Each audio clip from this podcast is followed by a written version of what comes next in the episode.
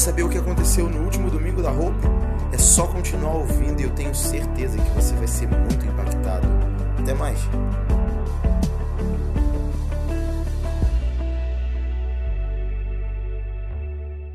Lucas capítulo 2, versículo 25. Eu não sei se todos vocês é, ouvem os devocionais que eu, que eu distribuo ou escutam o podcast, mas sexta-feira eu falei sobre fé circunstancial. Alguém ouviu isso? Hoje eu vou entrar um pouco nesse assunto, mas dentro de um contexto maior.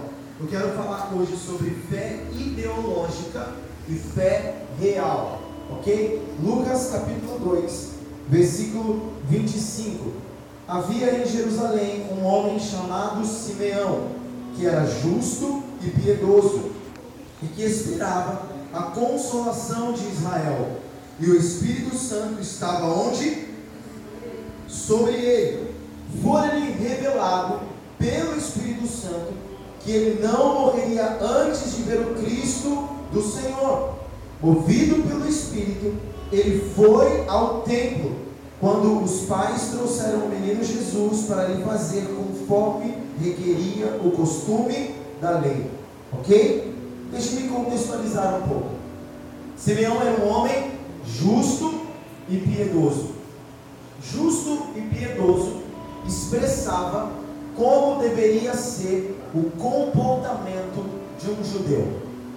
Todo judeu, pela tradição judaica, deveria ser justo e piedoso. Ok? Só que há um agravante nessa situação positivo.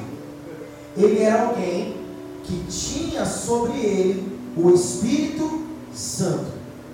E lhe foi revelado pelo Espírito Santo que ele não morreria antes de ver o Filho de Deus, o Cristo. Então, movido pelo Espírito, ele vai ao templo no dia exato que Jesus seria dedicado, conforme a tradição judaica.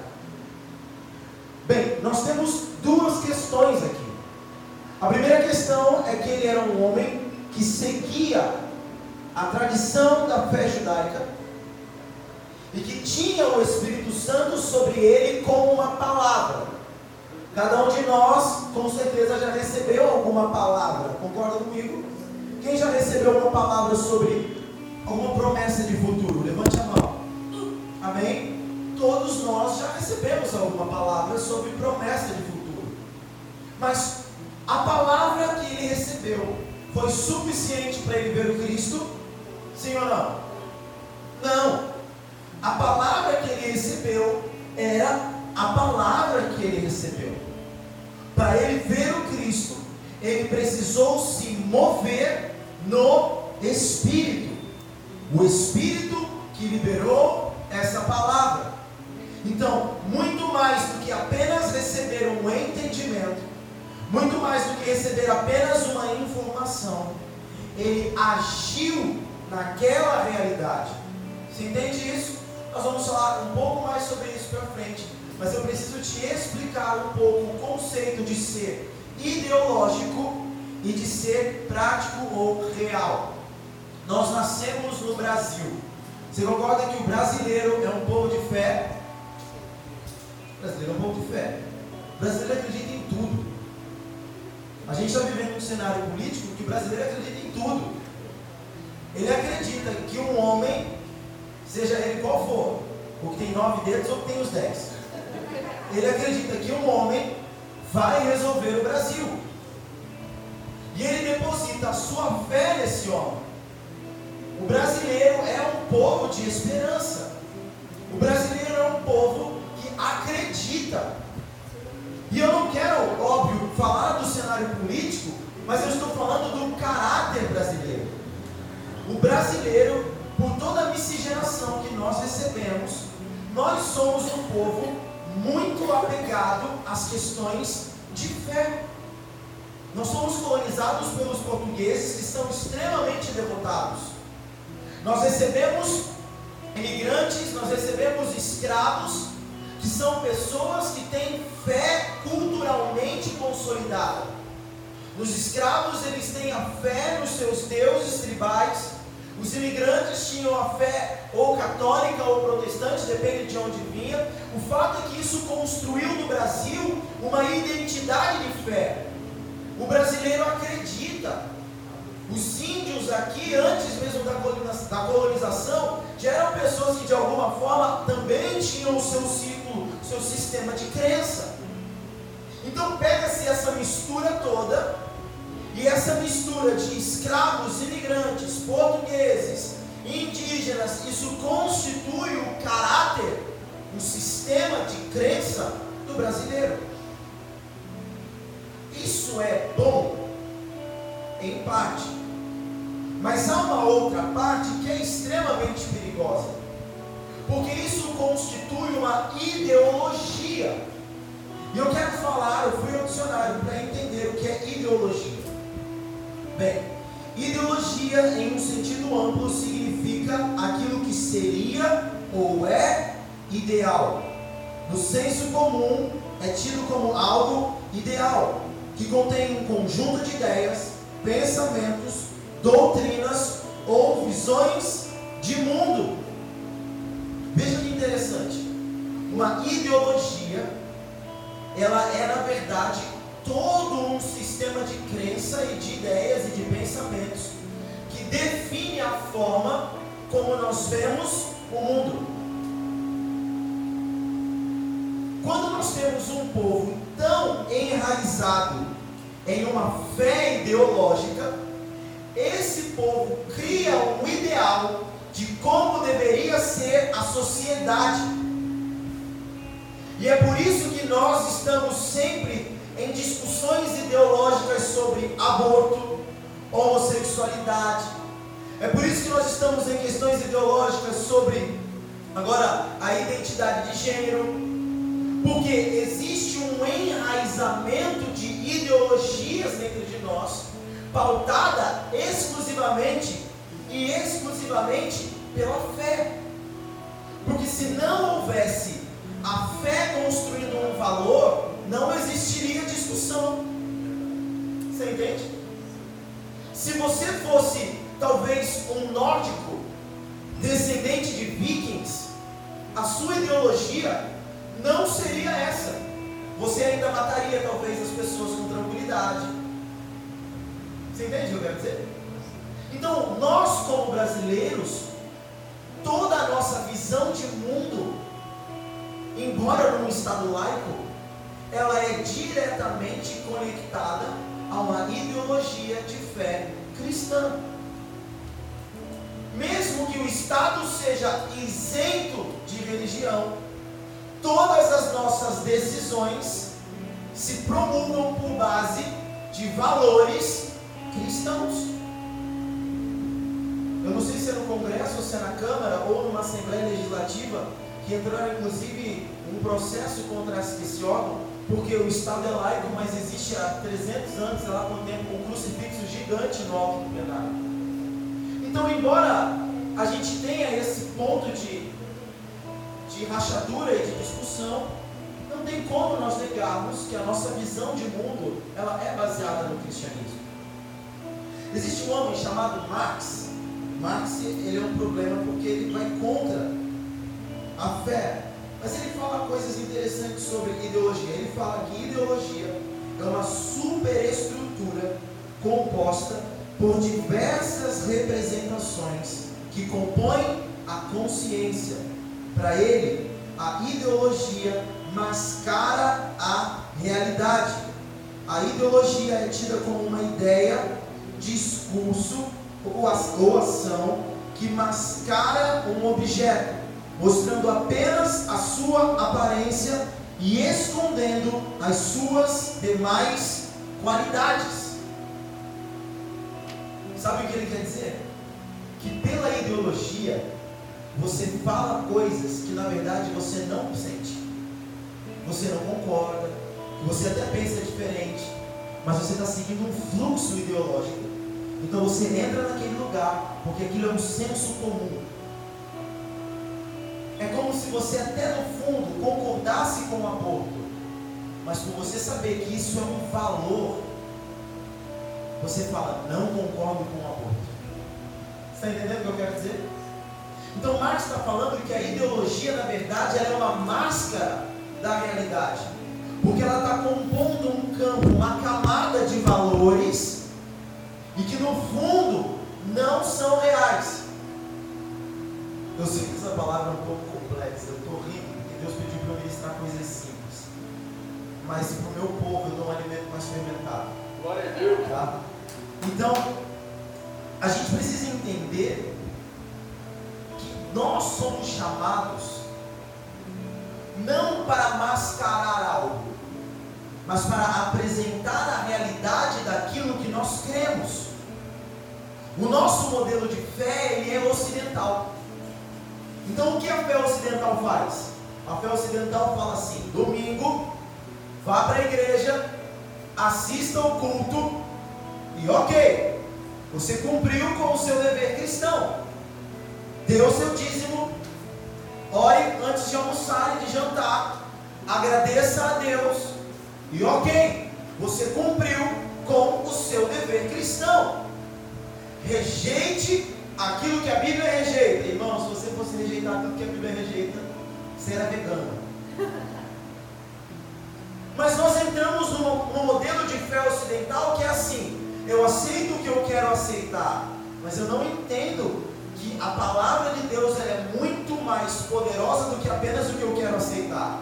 Porque eu entrei num campo de ideologia que mascara a realidade.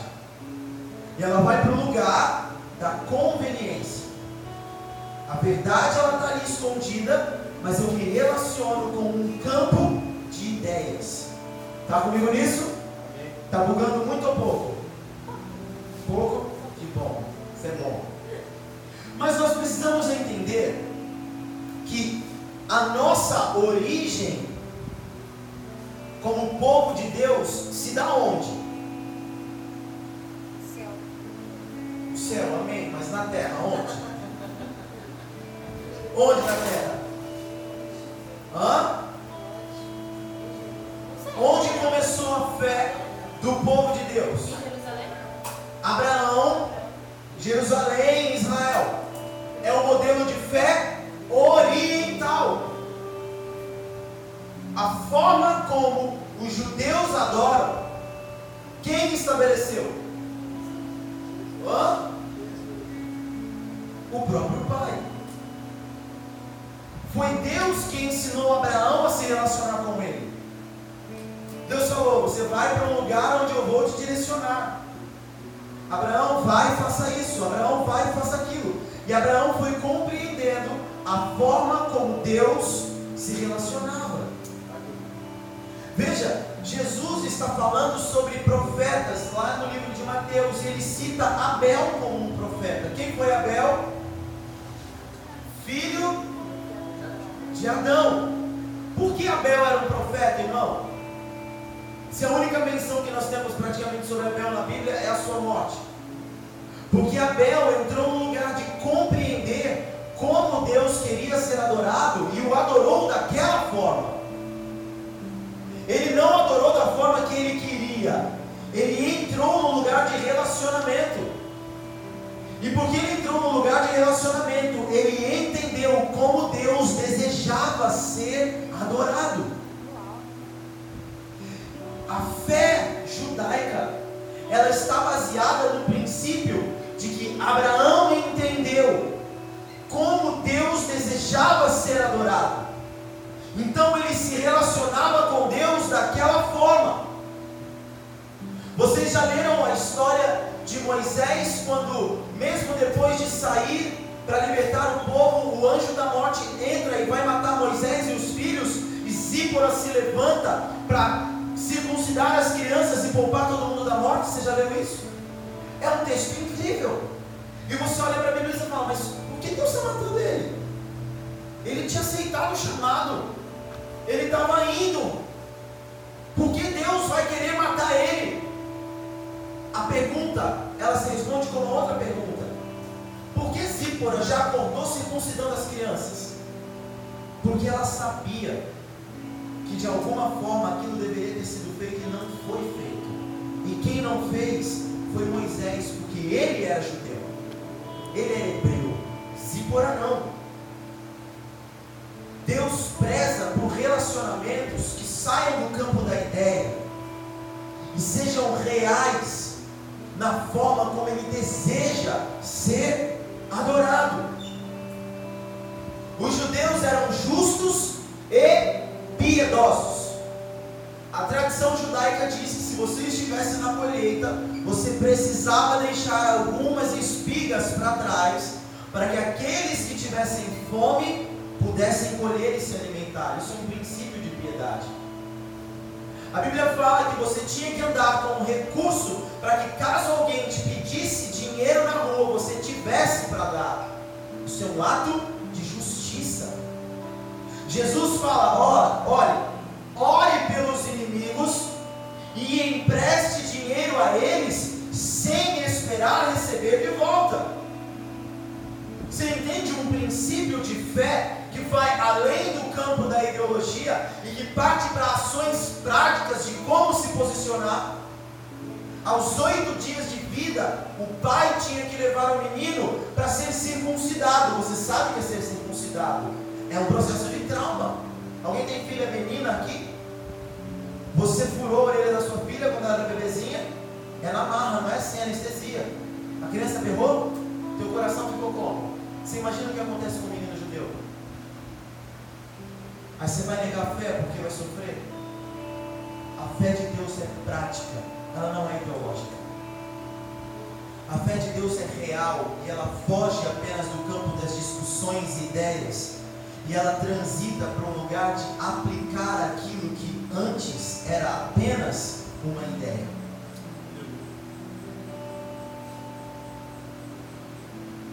O judeu era justo e piedoso. Simão era justo e piedoso. Essa era a ideologia judaica. Mas muito mais do que seguir uma ideologia, ele se moveu. Abra comigo, nós vamos ler uma sequência de livros agora. Livro de Tiago, no capítulo 1, versículo 22. Tiago 1, 22. Perdão, perdão. 2,12. Tiago 2,12 primeiro. Quando você procura, Tiago 2,12.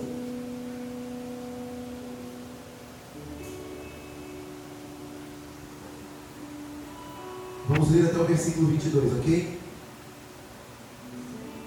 Falem e ajam como quem vai ser julgado pela lei da liberdade, porque será exercido juízo sem misericórdia sobre quem não foi misericordioso.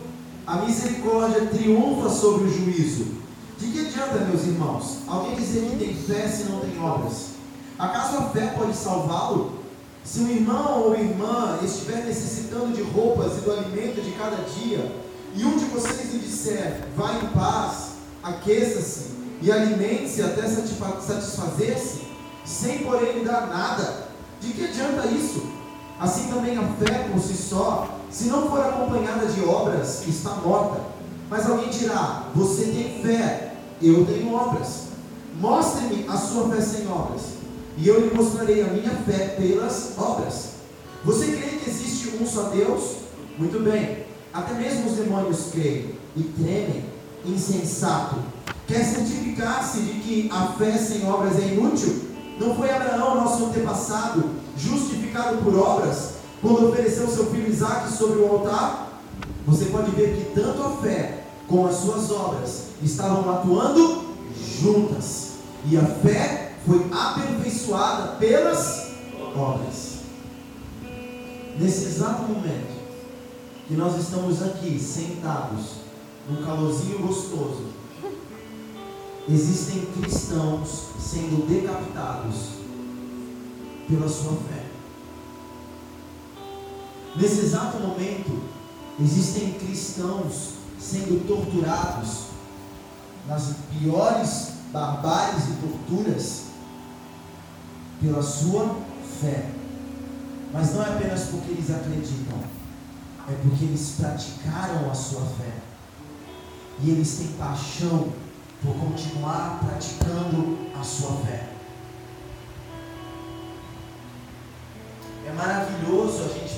Estar num lugar com liberdade do espírito, liberdade religiosa, liberdade política para poder falar de fé. Mas nesse momento, a verdadeira fé está sendo praticada por homens que estão entregando literalmente as suas vidas para que o Evangelho do Reino seja pregado. Nós não vamos, irmão, viver avivamento debatendo ideias. Nós não vamos viver avivamento apenas vindo para a igreja, levantar as mãos e adorando. Nós não vamos viver avivamento discutindo se o Congresso deve aprovar a lei tal ou não, falando Lula livre ou não. Nós não vamos viver avivamento enquanto a nossa verdadeira fé não for evidentemente praticada. Evangelho não serve para ser discutido, o Evangelho serve para ser aplicado. Aplique o reino. Aplique o reino na sua vida e todas as pessoas vão ver algo que é verdadeiro se manifestando, ao ponto de você não precisar sequer pregar, porque a sua, a sua vida fala. A igreja primitiva, todos os dias as pessoas chegavam até eles. Por quê? Porque a igreja ganhou a simpatia da sociedade. Mas eles não ganharam a simpatia apenas orando dentro do cenáculo. Eles estavam se escondendo nos sepulcros, se esvaziando de si mesmos, pregando em todo o tempo, à tarde no templo, à noite nas casas, sendo presos e julgados.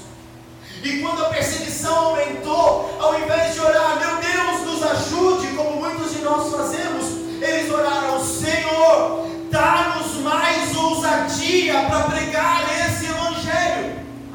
Atos 4. Quando apertou o seco, eles não roeram, eles não roeram a corda, eles falaram, ah Deus, apertou para eles, dá mais para a gente. E a oração deles foi tão poderosa que a terra tremeu. Isso é uma fé sendo praticada. Fé ideológica é a gente ficar, ficar num grupo de WhatsApp debatendo questões da Bíblia. Fé prática é a gente ir para a rua, viver a Bíblia. Eu tenho um grupo de amigos que eu amo. E eles passaram sexta-feira o dia inteiro, o dia inteiro debatendo sobre o Islã, depois debatendo, nem sei, era tanto debate não sei ninguém estava debatendo mais. E aí eu fui resolver umas coisas em Maricá e parei dentro do hospital. Vocês sabem que eu fui muito curado com relação ao hospital. Quando eu estava do lado de fora, eu já falei, Deus, estou entrando e vou entrar. Mas eu quero portas abertas. E eu falei, portas em automático. Fui. Aí eu cheguei, eu falei, eu quero ir lá na área de medicação. É esse irmão aqui que estava lá, esse querido. Eu quero ir lá na área de medicação, porque ele estava lá morrendo. Já fui dar essa emoção Aí a menina, não, mas não é assim, tem que falar com assistente social. Ora veja, irmão, a autoridade de quem estava sobre mim? Eu falei, Senhor, abre as portas, eu vou ficar falando com assistente social. Eu vou praticar aquilo que eu creio. Eu falei, não, eu quero ir lá ver ele. Ela, peraí, virou para o menino. Ele quer ir, o garoto nem olhou para mim e falou, deixa, pode ir, pode ir, pode ir. Eu entrei. Falei, ah, já cheguei, né? Santo agora é mais que. Não sei nem onde é que é a sala que ele estava, tá, eu já cheguei. E eu, as pessoas deitaram nas macas e eu estou lá. E o Espírito Santo me passando várias coisas. Eu falei, meu Deus. E eu me vendo, né? Pondo a mão. Só que foi uma mulher de segurança do meu lado. Espírito Santo, para de me dar visão aqui, porque está ruim o negócio, eu não posso aqui. Eu preciso ter as portas desse lugar abertas. As portas fechadas aqui, não, não posso. E aí veio um menininho com uma mordida na bochecha enorme. E o Senhor começou a me mostrar, e botando a mão, e botando a mão. Eu falei, cara, não me mostra isso, Deus. Eu não consegui orar por ninguém impondo as mãos, eu orei no Espírito. E aí eu saio do hospital e está o grupo sei quantos trocentos mensagens lá debatendo. Não, para. Eu falei, vocês não tem nada para fazer não? Me manifestei, porque o dia inteiro você me manifestou. Vocês não tem nada para fazer não? Não tem hospital para ir, vocês não têm uma roupa para pregar, vocês não têm nada para fazer. Vai ficar debatendo o que aqui esse dia inteiro? Há um tempo que vocês perderam. Eles, é verdade. Nós já marcaram sexta-feira, vão lá para a Central do Brasil que vem para orar. Sabe o que acontece? A gente está perdendo muito tempo falando de fé e a gente não está praticando a fé que a gente tem que ter. A fé que a gente tem que ter não é ser apenas piedoso e justo. A fé que a gente tem que ter é ser movido pelo Espírito. A fé que a gente tem que ter é a fé do Espírito, que pairava sobre a face das águas. O que paira é vento. Vento é ar em movimento. O Espírito não está parado para eu ter uma fé engessada. O Espírito não está parado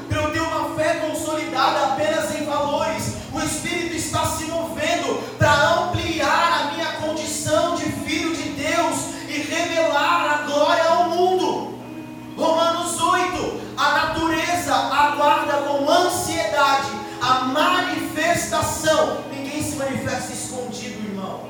Você só se manifesta se revelando. Uma fé ideológica, ela entra para um campo de circunstância. João Batista é um dos meus grandes heróis da Bíblia. Mas João Batista entrou num limbo, num lugar perigoso. Acho que João 11, não me recordo de cabeça. João Batista está na prisão. E ele chama dois dos seus discípulos. E ele fala: Olha, vai lá e pergunta para Jesus se ele é aquele mesmo que haveria de vir ou se a gente tem que esperar outro. E aí os discípulos chegam: Jesus, João pediu para perguntar se você é aquele mesmo, se tinha que vir outro.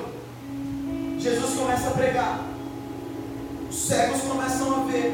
As doenças começam a ser curadas. Os demônios começam a ser libertos. Jesus vira e fala assim: vai lá agora e falem para João do que vocês estão vendo. Preste atenção que é um, um lugar aqui. Esse João que estava agora debatendo no campo da ideia, foi o mesmo João que, quando estava batizando, olhou para Jesus e falou: Esse é aquele que eu tenho falado, que eu não sou digno de amarrar as sandálias dos seus pés. Esse é aquele que vai batizar com fogo, que eu estou preparando o caminho. João, enquanto estava praticando a sua fé, estava se movendo num lugar de profunda revelação. Quando João vai preso, ele não estava praticando a sua fé, ele entra num lugar de se mover por circunstância. Então, quando estava tudo bem,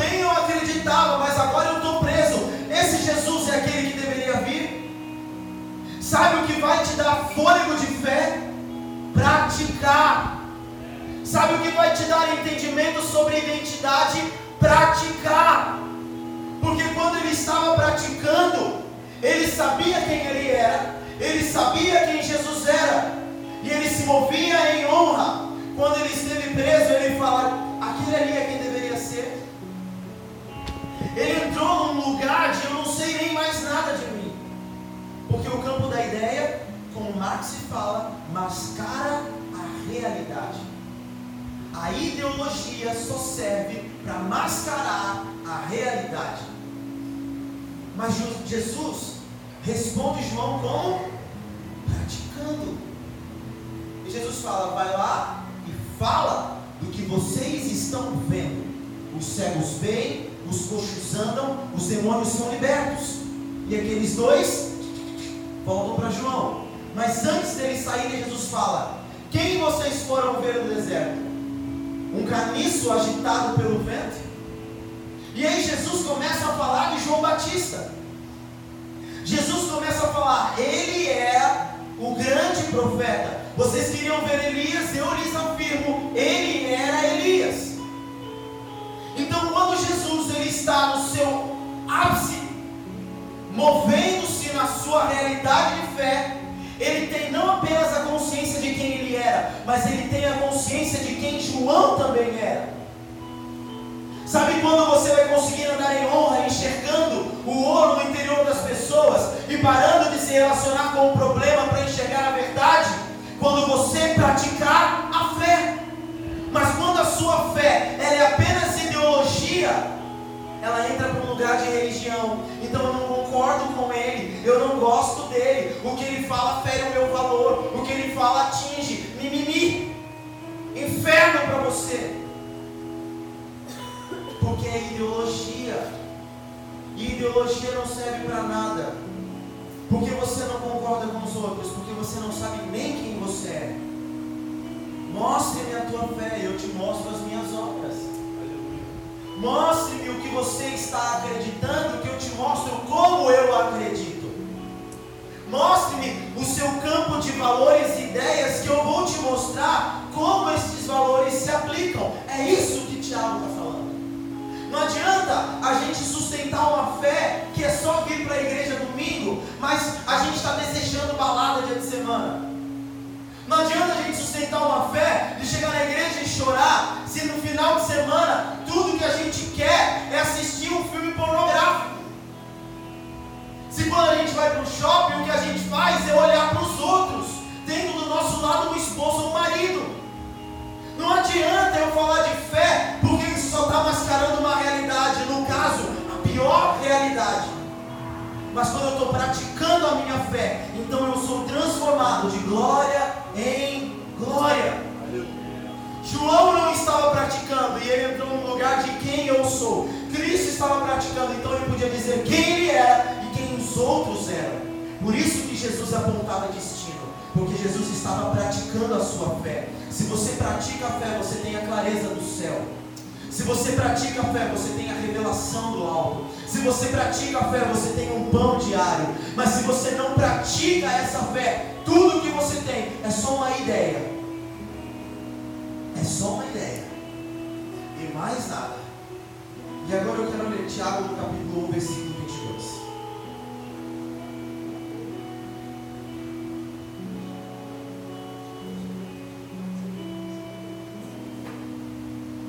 Tiago 1, 22. Sejam praticantes da palavra e não apenas ouvintes, enganando-se a si mesmos. Pausa. Olha o que Tiago está falando sobre os ouvintes. Ele está falando que os ouvintes enganam-se a si mesmos. Vamos seguir. Aquele que ouve a palavra mas não a põe em prática, é semelhante a um homem que olha a sua face num espelho e depois de olhar para si mesmo sai e logo esquece a sua aparência. Mas o homem que observa atentamente a lei perfeita que traz a liberdade e persevera na prática dessa lei, não esquecendo o que ouviu, mas praticando, será feliz naquilo que fizer. Se alguém que se considera religioso não refreia a sua língua, engana-se a si mesmo. Sua religião não tem valor algum. A religião que Deus, o nosso Pai, aceita como pura e imaculada é essa: cuidar dos órfãos e das viúvas em suas dificuldades e não se deixar corromper pelo mundo. Tiago está fazendo um chamado à fé prática. Ele está falando: se você não está praticando, você está perdendo tempo, a sua religião não é aceita. É duro ouvir isso, irmão. Você não está praticando, Tiago Evandro, você só está perdendo tempo. Vá fazer alguma coisa melhor da sua vida, porque você só está jogando tempo fora. Se você se considera religioso, mas não refreia a sua língua, olha que coisa simples. É, ele não está falando, ó, para um orfanato e dá geral comida ali, não. Ele está falando sobre refrear a língua. Pequenas ações básicas do dia a dia. Simeão era um homem religioso, piedoso e justo. Mas que ao Espírito sussurrar sobre ele, ele se moveu na direção daquilo que ele acreditava no que ele acreditava, que ele não morreria antes de ver o Cristo. Fé é a certeza do que se espera, ou seja, é o que você acredita. Mas não adianta nada você acreditar se você não se move nessa direção. Não adianta nada você acreditar se você não pratica. Está só perdendo tempo. A religião que Deus aceita é essa dá amparo aos órfãos e às viúvas. Ele não está falando, não vá para a culto, nada disso. O que ele está falando é sobre praticar. Se você quer dizer que tem fé, pratique. Olhe para o necessitado e dê amparo ao necessitado. Aí você pensa, necessitado é aquele que está passando fome. E a pessoa que tem necessidade de um ombro para chorar? Você está sendo aquele que, ai, chega, não tem mais tempo. É óbvio. Eu não quero alimentar vitimização. Porque existe pessoa que você não tem necessidade nenhuma de chorar. Você tem necessidade de suprir o seu sentimento de vítima. Mais nada. A sua necessidade é conversão. Então a gente precisa entender que nós temos que suprir a necessidade do outro, não a deformação dele. Paulo está falando, a sua religião, Tiago, a sua religião tem que ser prática. Olhe para a necessidade da pessoa e dê suporte a ela, dê amparo a ela. E aí, dentro disso, o Senhor me deu alguns passos práticos de como ter uma fé prática. Eu nunca ministrei uma palavra com tantos tópicos igual essa. Vou tentar acabar hoje. São 12 tópicos. Primeiro, amar o Senhor com todas as forças e ao próximo como a nós mesmos. Eu só vou dar referência. Marcos 12, 30 e 31. Isso é o primeiro passo, ok? Amar a Deus sobre todas as coisas e ao próximo como a nós mesmos. Porque se você conseguir amar a Deus, você vai conseguir amar o próximo. João fala: se você diz que ama o próximo, se você diz que ama a Deus, mas não consegue amar o seu próximo, você é mentiroso. Porque o amor ao próximo está condicionado ao amor a Deus. A cruz é a interseção do amor vertical com o amor horizontal. O amor do homem para com Deus, o poste vertical, e o amor para com o próximo, horizontal. Ok? Segunda ação prática: expulsar demônios e curar os enfermos. Mateus capítulo 10, versículo 1. Chamando Jesus, seus doze discípulos, deu-lhes autoridade para expulsar espíritos imundos e curar todas as doenças e enfermidades. Nós praticamos o evangelho da fé, curando enfermos e expulsando demônios. O que você faz quando uma pessoa cai do seu lado com epilepsia? Vou ligar para o pastor. Vou correr para o médico. Sabe qual é a primeira coisa que a gente tem que fazer? Orar por ela. Se é demônio, vai sair. Se é enfermidade, vai ser curado. Mas se eu não tenho a prática de, primeiro de tudo, orar, você está perdendo tempo. Três, pregar o reino. E o quarto, ensinar sobre o reino. Mateus 10, 7 e Mateus 4, 23. Eu quero falar sobre uma diferença que existe entre pregar e ensinar. Nós vemos que em alguns momentos Jesus está pregando o evangelho do reino. Em outros momentos ele está ensinando o evangelho do reino. Pregar é como uma lei que está sendo promulgada, decretada. Então ele chega na cidade pregando o reino. Então ele está decretando o reino naquele lugar. Ok? Agora, quando Jesus está ensinando, ele está dando um caminho para as pessoas irem para aquele lugar. Ele está ensinando o que é o reino.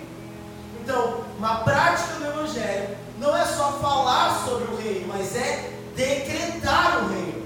Você chega no lugar e você sente uma atmosfera pesada. Já sentiu isso? Aí o que você faz? Somatiza. Ai, tá tudo difícil aqui. Ai, que dia ruim. Que pede. Tá perdendo tempo. Sabe o que a gente tem que fazer? Fé prática. Senhor, eu declaro sobre esse lugar o reino de paz, justiça e alegria. Eu não sei o que está acontecendo, agora eu quero que o Senhor comunique ao meu coração o que eu vou fazer aqui. E o que vier no teu coração, decrete. Decrete. E a atmosfera vai mudar. Sabe por que a atmosfera não muda? Porque você não faz nada. Você entra nela.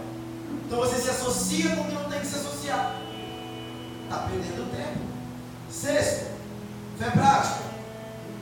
Perdão, quinto, consiste na prática diária de oração particular. Eu falei o terceiro e o quarto, pregar o reino e ensinar o reino. Esse é o quinto. Prática diária de secreto. Irmão, deixa eu falar algo sobre secreto. Mateus 6 fala: quando você for orar, entre para o seu quarto. O que é o quarto? Quarto é um lugar de intimidade do casal. Certo? E aí ele ainda fala: feche a porta. Irmão, um lugar de intimidade com a porta fechada é mais íntimo ainda. Então Jesus está falando sobre ter intimidade. O que um casal faz num quarto em intimidade? Não tem criança aqui, não convida essa criança. Amor. Está escandalizado? Eu não estou falando de sexo. Sexo é a tua mentalidade carnal. Eu estou falando de amor. E o que faz o fruto do amor? Gera vida. Se você tem intimidade diária com Deus, você vai entrar no amor dele e vida vai ser gerada. Sabe por que a gente às vezes é um monte de walking dead andando? Porque falta secreto, falta intimidade, você está só vivendo. Só que Deus não te chamou para viver, Deus te chamou para ter vida abundante. Vida abundante é amor todo dia. A gente precisa entender as coisas como elas são. Você quer ter uma prática de relacionamento com Deus sem olhar para a intimidade com Ele? Você não vai ter. Não vai conseguir. Você não vai conseguir orar por doentes, você não vai conseguir fazer nada se não tiver isso. Prática diária de intimidade. Não vem me dizer que você tem secreto no ônibus. Você está mentindo para você mesmo. Vem falar que você tem secreto no trabalho. Quando toca o telefone, você interrompe. Mentira, para você não funciona. Secreto é secreto. Desliga o telefone, desliga a televisão, desconecta do mundo e é você e ele naquele lugar de intimidade para gerar vida. Você com teu marido, quando está fazendo amor, você não está no WhatsApp. Entenda isso. Próximo. Mateus 28, 18 a 20. Ação prática. Cumprir o ID. No que consiste o ID? Evangelizar, batizar, discipular. Quer praticar o Evangelho? Batize, evangelize, discipule. O Evangelho que não apresenta fruto, nós sabemos o que ele fala que vai fazer conosco. Seremos cortados e lançados no fogo. Eu hoje estava brincando com o Stefano, ela falou, pastor, esse negócio que você está falando, que ela estava em casa hoje, eu estava falando um negócio bem hard para ela. Isso é muito difícil. Mas quem disse para você que hoje é fácil? O problema é que a gente seleciona as verdades que quer ouvir. Se nós não frutificarmos, nós seremos lançados no fogo. Mas não é no fogo do Espírito, é no fogo eterno. Vai queimar com o capiroto até queimar a morte. Tem que praticar. Sétimo, dedicar-se ao ensino, à comunhão com os irmãos, à mesa e às orações. Dedicar-se ao ensino, à comunhão com os irmãos, à mesa e às orações. Isso está em Atos 2,42. A igreja primitiva começa. E eles se dedicavam na doutrina dos apóstolos, no partir do pão, na comunhão e nas orações. Você precisa se dedicar a estudar a palavra. Você precisa se dedicar a ter tempo de comunhão com os seus irmãos. Se dedicar, porque a palavra fala que eles faziam isso com perseverança. A sentar à mesa, olhar no olho e falar o que você sente e ouvir o que o outro sente a seu respeito. Isso é praticar o Evangelho ferro afiando ferro. Esse se dedicar à oração. Oitavo, Atos 2, 46 e 47, ação prática. Reunir-se como igreja. Sabe qual é a maior mentira que o inimigo plantou nesses dias? Que eu sou a igreja. Quem já ouviu isso? Você não é igreja, irmão. Nós somos. Você sozinho é morada. Mas depende. Porque ele não habita em certos lugares. Nós juntos somos igreja. E o Evangelho, a fé cristã, se pratica reunindo-se como igreja. A referência eu já dei? Já, você está anotando tudo? Atos 2, 42. Atos 2, 42 é anterior. Essa é Atos 2, 46 e 47. Aqueles homens da igreja primitiva se reuniam à tarde no pátio do templo. Preste atenção. Quem se reunia no pátio do templo eram os judeus para a prática da sua fé. Aqueles homens eram cristãos, mas eles permaneceram se reunindo como igreja naquele, naquele lugar. E à noite eles se reuniam de novo nas casas para partir o pão, todos os dias. Se eu falar para você que em 2020 nós vamos ter culto todo dia, não vem de aleluia, irmão. Para, tá? Para, porque na sala de oração você já não vem, que é quinta-feira. No domingo, se fizer calor, não aparece, porque o salão é quente. Se fizer chuva, não sai de casa. Para. Reunir-se como igreja é uma chave poderosa da prática da nossa fé. Uma fé que não preza estar junto como igreja é perda de tempo, é engano para si mesmo. Uma fé que não tem como prioridade se reunir como corpo e como corpo se manifestar na terra, não é a fé cristã, é a ideologia de fé que faz com que você pense as coisas a partir desse lugar que não é a realidade. Próximo. Nono, interceder por toda a autoridade. Aí, gente, põe 1 Timóteo 2,1. Abre aí comigo, nós vamos ler junto.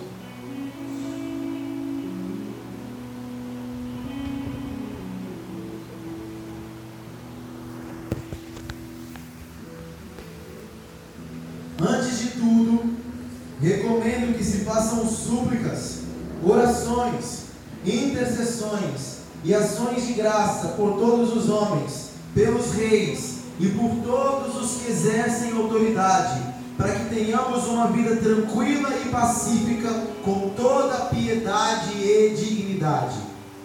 Ficou chateadinho com a STF essa semana? Sabe por quê que a gente não está tendo uma vida tranquila de paz? Porque a gente não está orando pelas autoridades como deveria. Porque se a gente fosse cristão na prática e não na ideologia, nós não teríamos apenas um grupo de intercessão orando pelas autoridades. Isso seria o nosso dever coletivo.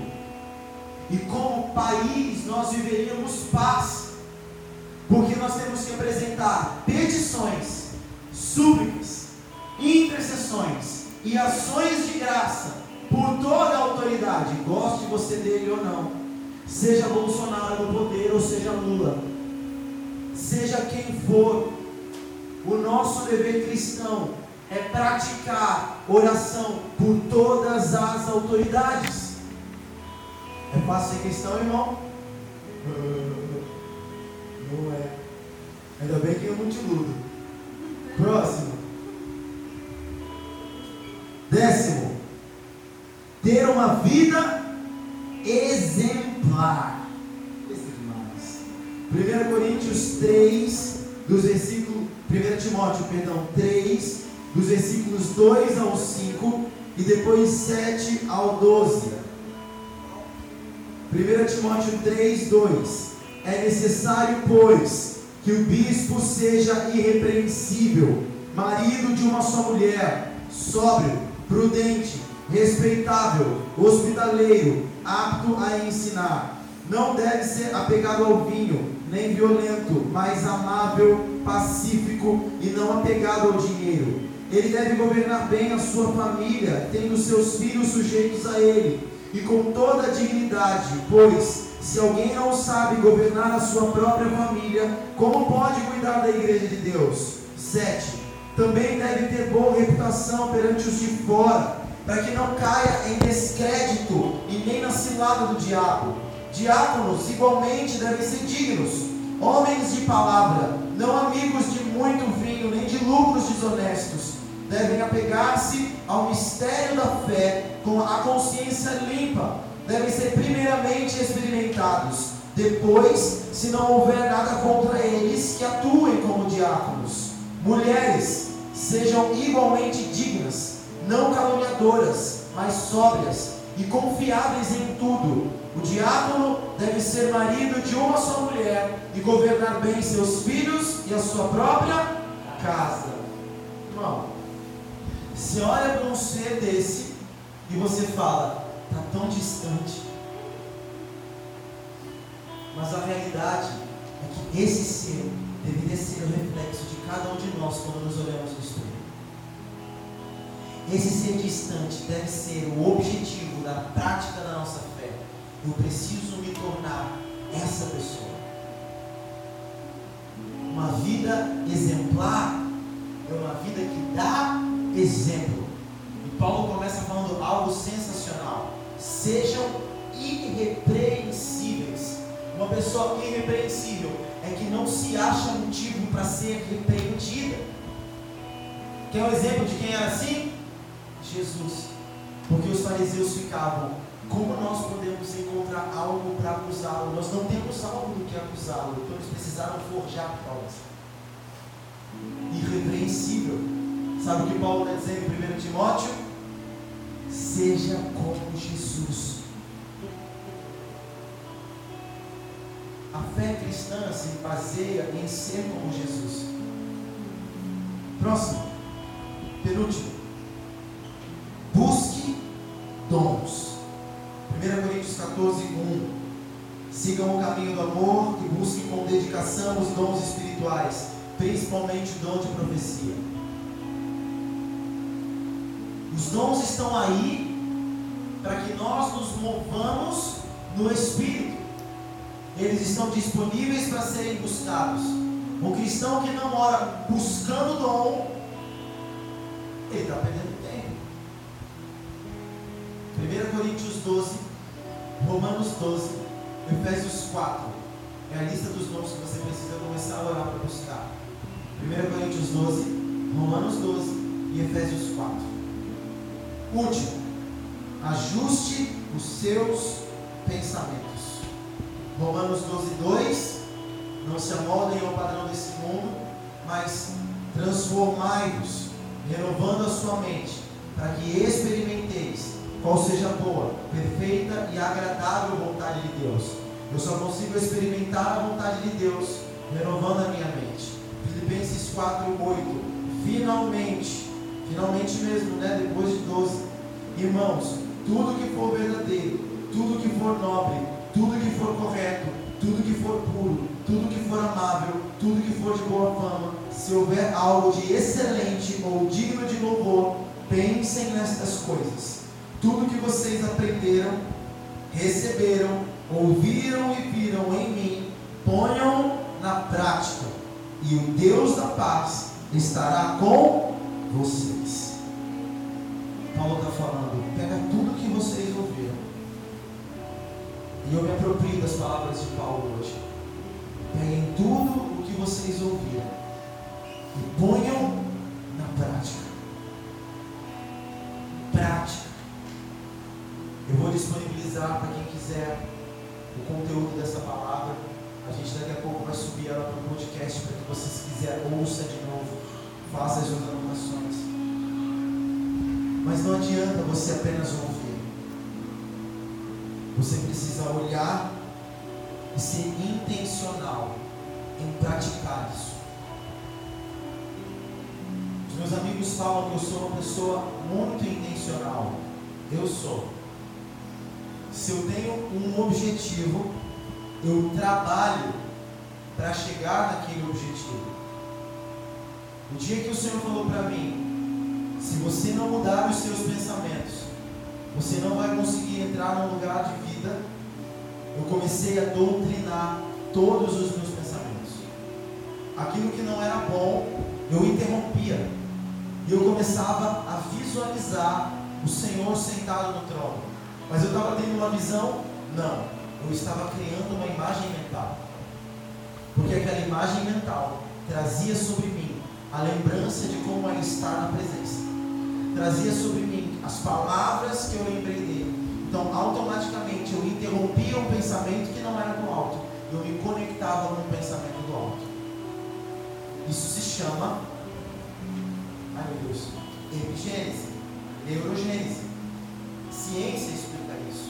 Você reprograma o seu cérebro com os seus novos neurônios que você recebe a cada manhã. Neuroplasticidade. A genética e a neurociência estão testificando que a Bíblia fala. Programe a sua mente. Porque veja, nem tudo é demônio. Se você conhece a Jesus, é mais comum que o problema seja caráter do que demônio. E caráter é mudado aqui. Caráter não é mudado com oração. Caráter é mudado quando a gente decide praticar o que a gente ouve e acredita. Caráter é mudado quando a gente sai do campo da ideologia para praticar o que antes era só uma ideia. E o que antes era só um rascunho no papel, agora é um edifício sendo construído. O que antes era só uma planta desenhada, agora é uma verdade palpável. O que, dá o exemplo do pai da Claudinha, o que antes era só uma esperança, agora é uma realidade. Mas para que a realidade se manifestasse, nós precisamos orar sem cessar, visitar, declarar. E quando as coisas não funcionavam como a gente esperava, a gente redobrava os ânimos e jejuava. A prática fez com que o campo da ideia fosse explodido e a realidade se manifestasse. Se está na Bíblia, irmão, é possível.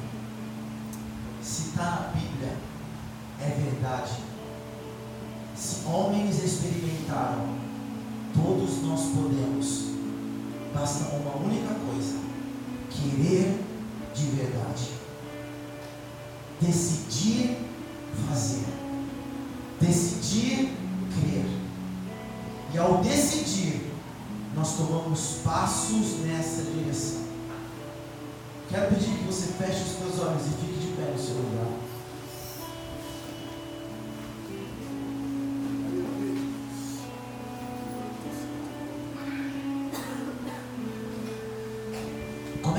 Criar uma imagem. Vou conduzir algo aqui. Comece a criar uma imagem de onde o Senhor está te levando.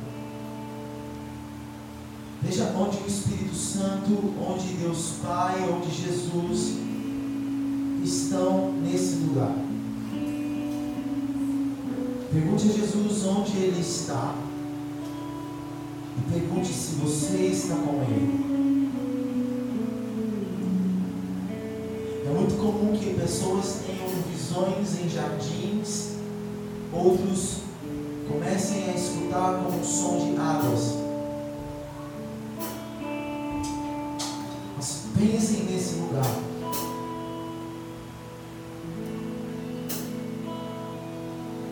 Pensem no sentimento que você tem nesse lugar. Certamente, se nós estamos com Deus, Ele é um lugar de paz. Certamente, se nós estamos na presença dEle, Ele é um lugar de paz. Você sente alegria nesse lugar?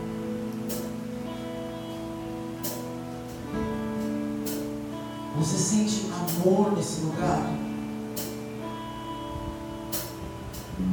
O que Deus Pai, o que Jesus, o que o Espírito Santo estão fazendo nesse lugar?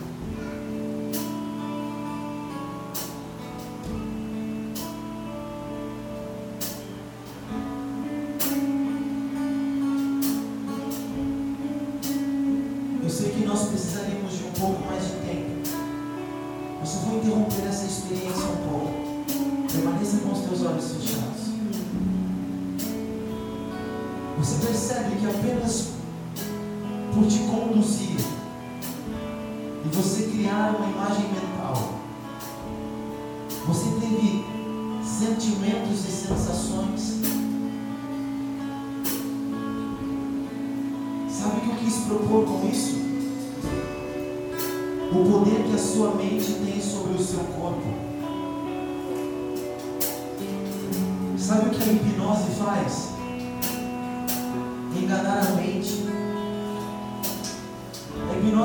Poder sobrenatural.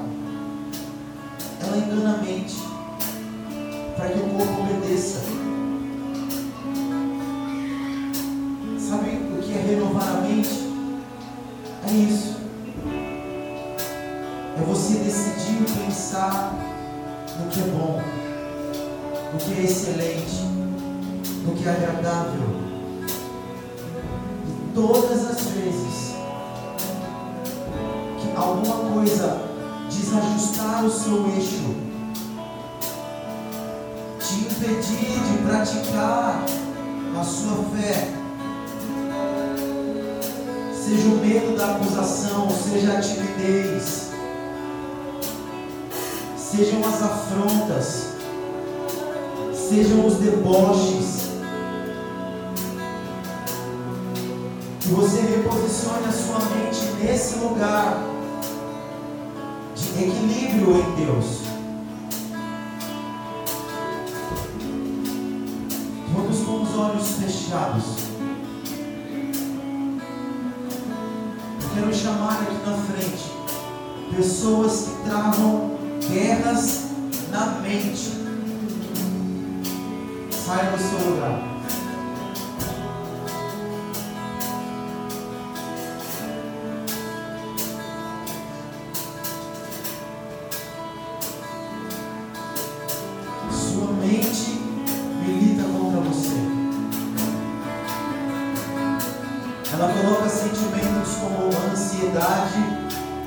Dúvida, incredulidade, depressão, tristeza profunda, culpa. Eu sinto que há uma pessoa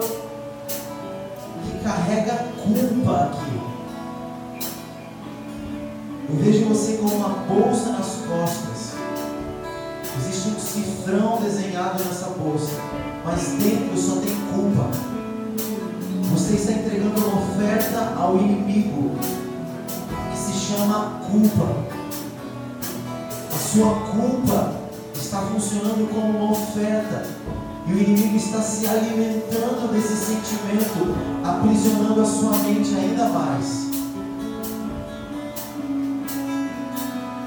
Se você é essa pessoa, só repita comigo: Jesus,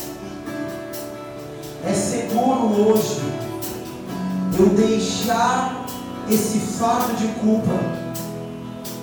Jesus, é seguro hoje eu abandonar a culpa.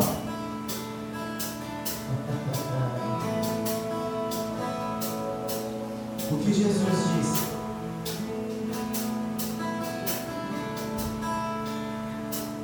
Eu vou dizer o que Jesus disse. A lei,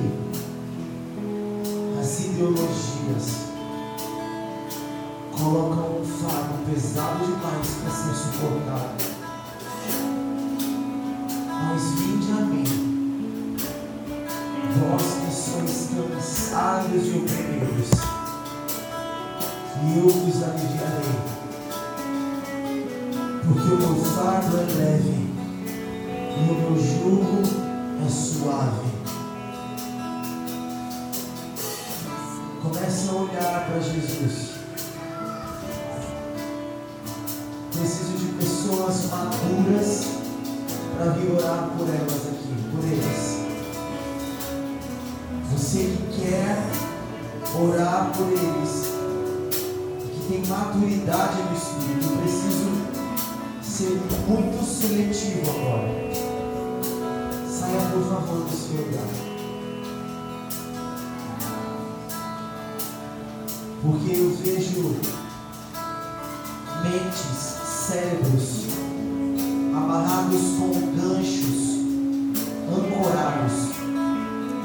E nós precisamos libertar estes cérebros.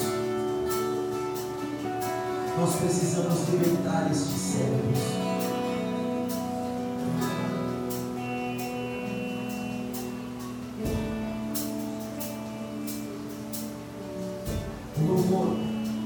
Algo bem profético por embaixo. Porque existem mentiras que precisam cair aqui agora.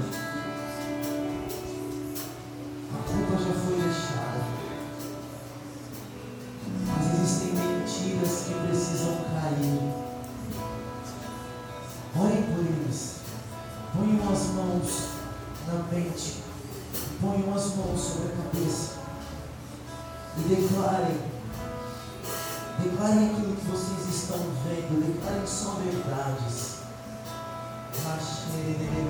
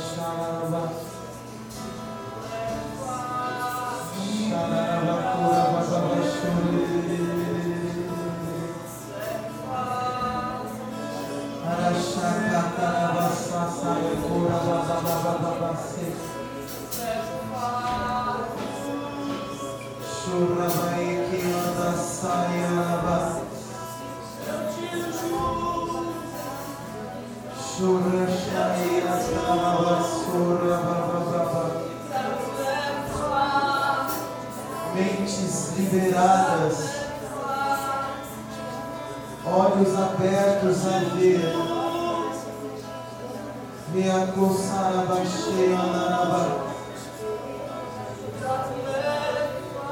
dentro para fora. Lança o teu fogo agora, Espírito Santo, desfazendo.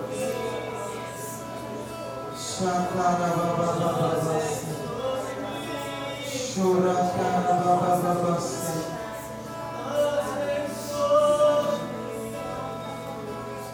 todo aprisionamento na mente dos teus filhos, nós liberamos agora.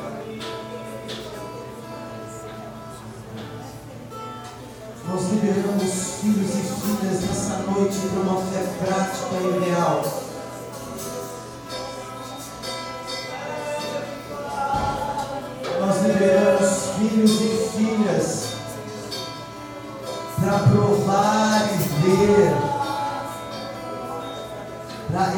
Experimentar.